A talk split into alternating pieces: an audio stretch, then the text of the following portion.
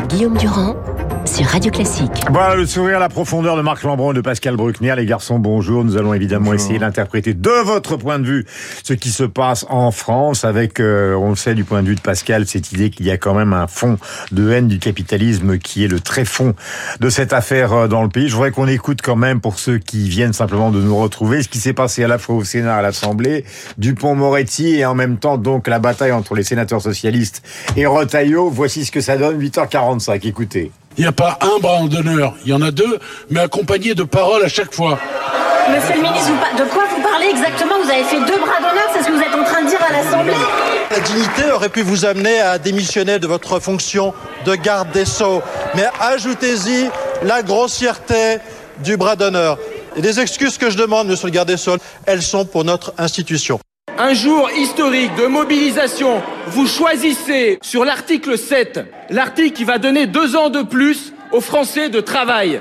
Vous décidez de bâillonner le Parlement. Vous décidez de censurer le Sénat ce soir. Voilà, on se souvient que dans le passé, Henri Emmanueli avait fait un doigt d'honneur euh, euh, aux parlementaires, donc c'est pas tout à fait nouveau. Quant au, passage qu'on pourrait reprendre de la vie parlementaire aux communes en Grande-Bretagne, c'est très souvent bien pire. L'anglophile que vous êtes, Marc Lambron, euh, s'en souvient. Alors un mot sur euh, cet épiphénomène ou cette espèce de crispation? Bon, j'ai l'impression que le, garde des Sceaux est contaminé par la, la bordélisation de euh, l'Assemblée nationale, que euh, Acquitator devient euh, injurator. Euh, et pour un, un, Gabriel Attal qui est méritoirement euh, retenu et calme, vous avez un, un Dussopt qui en a perdu la voix. Mmh. Et pour moi, il y a, il y a un point limite, c'est cette euh, image de ce ballon de football sur lequel on avait euh, dessiné une effigie de, mmh. de, du ministre avec. voilà. Ça, c'est un parlementaire de LFI, oui. De, de LFI. Et, et bah oui, ça évoque quoi? Ça évoque c'est une, une, une, image subliminale qui, qui évoque Daesh. Donc faire de la politique aujourd'hui, c'est avoir en face de soi des gens qui euh, mettent en symbole un désir de meurtre. Mm. Euh, donc euh, voilà, pour un, un avocat, c'est un peu difficile. Mm. Euh, juste un point, ce qui est quand même assez intéressant en ce moment, me semble-t-il, et les, les, choses changent, c'est que à l'Assemblée nationale, bordélisation d'un côté, mais sorte de dédiabolisation ou de chiracisation du RN, mm -hmm. qui est comme en stéréo avec cette sorte de sagesse qu'on voit au Sénat. Euh, du côté de, de LR. Mmh. Donc au fond, on aurait une droite et une extrême droite, LR, RN, qui serait sur une ligne relativement digne entre guillemets et qui peut augurer de, de au Sénat ça a un peu dérapé quand même de, hein. qui peut augurer de lendemain plus euh, dangereux en quelque sorte. Et puis en face euh, une extrême gauche euh, maximaliste euh, qui, qui, pousse au crime en quelque sorte. Dans les explications qui nous ont été données ces derniers jours Pascal Bruckner par Chloé Morin hier et par Jérôme Fourquet ce matin il y a cette idée quand même à la fois de l'exception et de la provocation française. Je donne deux exemples. Chloé Morin disait il y a une chose que les Français n'ont pas supporté c'est le référendum de 2005, c'est-à-dire ils ont voté et puis Sarkozy s'est arrangé pour que parlementairement parlant ce référendum soit d'une certaine manière annulé, ça leur est resté à travers de la gorge. Et de l'autre confronté, Fourquet qui vous a prescrit, qui disait au fond le marqueur de l'exception culturelle française, ça reste quand même les cinq semaines de congés payés, les 60 ans avec Mitterrand. Vous vous ajoutez à une troisième chose, c'est euh, l'idée, l'intuition ou la réalité, je ne sais pas, qui reste quand même ici une haine du capitalisme qui est plus forte que dans les autres pays occidentaux. Vrai ou faux? Ah oui, je pense que c'est absolument vrai que la France, c'est en Europe la dernière nation politique, c'est-à-dire c'est la dernière nation qui ne cède pas aux séductions du marché. Mais le problème, c'est qu'elle n'y cède pas tout en les réclamant. Alors, il y a un personnage qui m'intéresse dans la CGT, c'est euh, Laurent Brun. Mmh. C'est le leader de la CGT cheminot. Et Laurent Brun a un buste de Lénine sur son bureau. Et alors, il faut quand même savoir que Lénine, c'est l'inventeur des régimes totalitaires. C'est en URSS sous Lénine que le pays s'est couvert de camps de concentration, qu'on a éliminé les ennemis, qu'on les a fusillés, bien avant Hitler, bien avant Staline, bien avant Mussolini. Et, euh, euh, et Laurent Brun a refusé de pleurer la mort de Gorbatchev. Comme d'ailleurs Xi Jinping, je ne sais pas si vous le savez, Xi Jinping dit que le plus grand criminel de l'histoire au XXe siècle, ça n'était pas Hitler ou Staline, c'était Gorbatchev parce qu'il avait acté la disparition de l'Empire soviétique. Et donc, euh, anticapitalisme très profond à droite comme à gauche, c'est-à-dire haine de l'argent, euh, détestation de la comptabilité, avec un paradoxe que j'avais déjà souligné ici, qui remonte au XVIIIe siècle. Il me semble que la France est prise dans une sorte de tourniquet entre Rousseau et Voltaire. Rousseau Éloge de la pauvreté, haine du luxe, Voltaire roule en carrosse et juge que le superflu est chose très nécessaire. Donc c'est vraiment deux mentalités qui Hmm. se partagent notre esprit. Et euh, en France, on pourrait dire que le film euh, joue du Voltaire, mais les sous-titres restent de Rousseau. Et donc chez les manifestants, il y a cette idée finalement que le capitalisme est mauvais, que nous ne devons pas y céder, que si nous y cédons, c'est de mauvaise grâce. Mais en même temps, et c'est là où est le, le paradoxe et la schizophrénie. On fait de la résistance, quoi. alors on fait de la résistance tout en acceptant évidemment les bienfaits de l'État-providence, tout, en- tout en demandant à l'État de nous soigner gratuitement, tout en demandant à l'État d'assurer les transports publics, l'école. Et, euh, et euh, au fond, il y a toujours cette idée que la France ne rentrera jamais dans le- l'univers du marché, car nous ne sommes pas des Américains, nous ne disons pas comme les Américains, greed is good, la cupidité est bonne.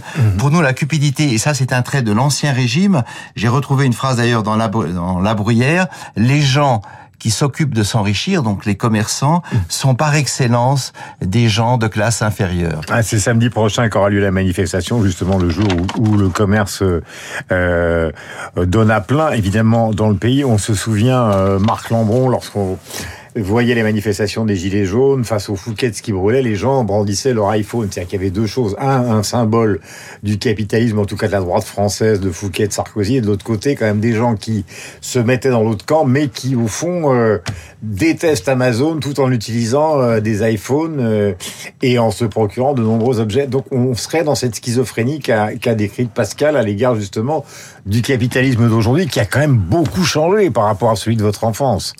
Oui et non. Moi, je pense qu'on est dans une sorte de, de capitalisme euh, politique euh, schumpeterien, c'est-à-dire destruction créatrice. Euh, tout Français euh, sexagénaire se souvient d'avoir connu mai 68 dans son enfance, les grandes grèves lycéennes 73-74 contre les lois Debré et, et, et Fontanet, le CP en 95, les gilets jaunes euh, et maintenant euh, 2023. Je crois que c'est que la convulsion est constitutive de notre grammaire politique. Alors rapidement, euh, 19e siècle, 1830, 1848, 1870, à chaque fois, il y a changement de régime. Euh, là, c'est tout de même, nous ne sommes pas en 1830. Euh, ça fait 65 ans qu'existe cette cinquième République, et euh, à comparer au record, 69 ans de la troisième. Nous allons bientôt le, le battre. Bon, euh, donc je ne vais pas sonner le tocsin, si vous voulez. Alors, en revanche, pour rejoindre ce que dit euh, Pascal. Pascal Bruckner, je crois qu'en effet, ce qui est en train de s'émousser, c'est une, c'est une, c'est l'éthique, si vous voulez, de l'éminente dignité du travail, qui était à la fois chrétienne et communiste. D'un côté, la parabole du talent, de l'autre côté, Stakhanov. Mais là, l'heure est plutôt à Paul Lafargue, le gendre de Marx, qui avait écrit le droit à la paresse et qui d'ailleurs, euh, et qui d'ailleurs s'est suicidé. Mais je pense que ça, c'est un trait de civilisation, c'est-à-dire que, qu'on le veuille ou non, nous allons vers un désir de, de réduction des servitudes et des souffrances. Donc, servitude du travail. Et qu'est-ce qui se profile au calendrier parlementaire dans les temps qui viennent après? C'est une loi sur la fin de vie. C'est-à-dire que là aussi, euh, adoucir le, le, travail et adoucir le pire, c'est-à-dire, euh, c'est-à-dire la mort. Et nous sommes dans cette sorte de bulle, euh, confortée, je crois, euh, Pascal le, le mentionnait, par cette sorte de sécurisation en période de pandémie qui a été ce, ce quoi qu'il en coûte, qui nous a mis sous couveuse publique et qui fait qu'on vit comme un choc euh, exogène euh, surdémultiplié une réforme qui tient en une phrase, en réalité, euh, c'est euh, c'est au fond euh, préserver un régime de sécurité euh, publique, de sécurité sociale, qui est la retraite, pour ne pas spolier nos descendants. Mais ça ne prend pas. Cette phrase-là n'est pas incorporée, euh, acquise par nos Euh, la question, tout à l'heure, je l'évoquais avec Jérôme Fourquet, c'est aussi la question de l'homme qui dirige.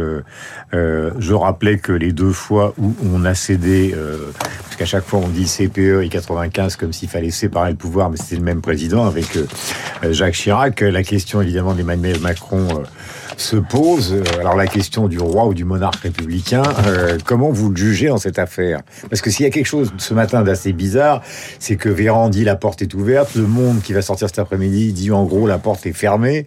Donc on sait plus très bien qui il faut croire dans cette histoire-là. Ils sont fermés ou ouverts à la conversation? Vous ont décidé d'aller jusqu'au bout, Pascal. Ah bah... Comment se comporte-t-il d'après vous?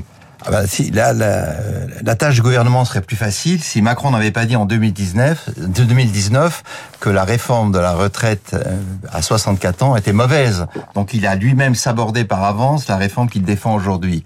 Cela posé, je pense qu'il ira jusqu'au bout. Moi, je n'ai aucune inquiétude. Dans 10 jours, enfin dans 9 jours maintenant, tout est plié. La réforme sera votée. Mais alors, je suis étonné que le gouvernement n'utilise pas, enfin ne se, ne se donne pas pour programme deux choses. La première, c'est de de, limiter le droit de grève et d'assurer la continuité du service public. Ça existe dans tous les pays européens. Le droit de grève semble être un droit de l'homme supérieur à tous les autres. Et donc les Français ont le droit de... de, de, Elle a réclamé les réquisitions en cas de blocage, mais pour l'instant, il n'y a pas de blocage. Évidemment, comme on le fait dans tous les pays mais Pour l'instant, il n'y a pas de oui, blocage. mais ça va venir, je, je, vous rassure, Guillaume. La semaine prochaine, plus personne ne pourra bouger. Et puis d'autre part, il y a une chose, il y a une arme très simple d'information qui pourrait euh, servir au gouvernement. Pourquoi ne publie-t-on pas les, les salaires des conducteurs de train, des gaziers, des gens d'EDF, des gens qui travaillent dans les raffineries, qui ont des avantages euh, certains. Vous savez par exemple que la retraite pour les conducteurs de TGV, c'est 55 ans. Pourquoi ne montre-t-on pas aux Français qu'il y a un jeu de dupes et que l'aristocratie syndicale euh, se bat au nom des damnés de la terre alors qu'elle-même jouit d'avantages qui ne sont pas ceux du salarié ordinaire? On part plus tôt, l'espérance de vie est plus longue. Et plus longue. Et, et, la retraite est calculée sur... Et la retraite est avantageuse. Je crois que pour un conducteur de TGV, ça peut aller jusqu'à 4000, 4500 euros, ce qui n'est pas mal. Donc là, il faudrait que le gouvernement, tout simplement, offre des statistiques à, à l'appréciation de chacun. Dernière question, je la reprends, Marc Lambron, la question évidemment du président, parce qu'en France, la Ve République, c'est un régime quand même tout à fait particulier. Vous le jugez comment dans cette affaire et nous clôturons? Bah, Il y a quand même une demande d'audience chez le monarque qui, qui émane des, des, des syndicats. Donc c'est toujours quand même cette, cette mythologie du, du roi. Je pense qu'il n'en sortira rien. C'est-à-dire que chacun restera sur ses positions. C'est Madame Borne qui est préposée à la négociation et aux concessions. Et on lui fait reproche d'avoir dansé ou d'avoir esquissé quelques pas de danse à, à Kinshasa. Mmh.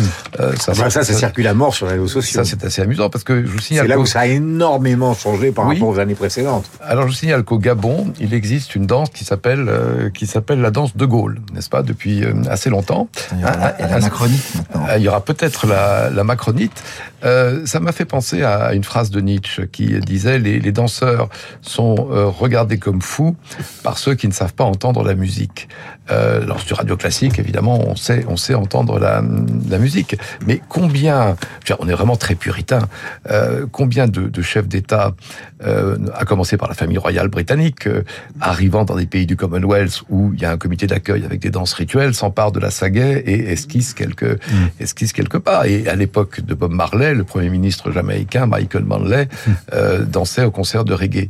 Donc, de grâce, si le roi danse, en Afrique, laissons-le danser au rythme des tambours parlants. Rappelons que Louis XIV, quand même, a toujours défendu la danse et fut un roi danseur devant l'éternel. C'est même à partir de ce moment-là qu'il a été créé à l'opéra un régime spécial, justement, pour les danseurs. On arrive au terme, mon cher Pascal, il est 8h57. Euh, vous êtes sur l'antenne de Radio Classique. Nous avons rendez-vous avec Augustin Lefebvre pour le journal incontournable. Et Franck Ferrand, merci à tous les deux de votre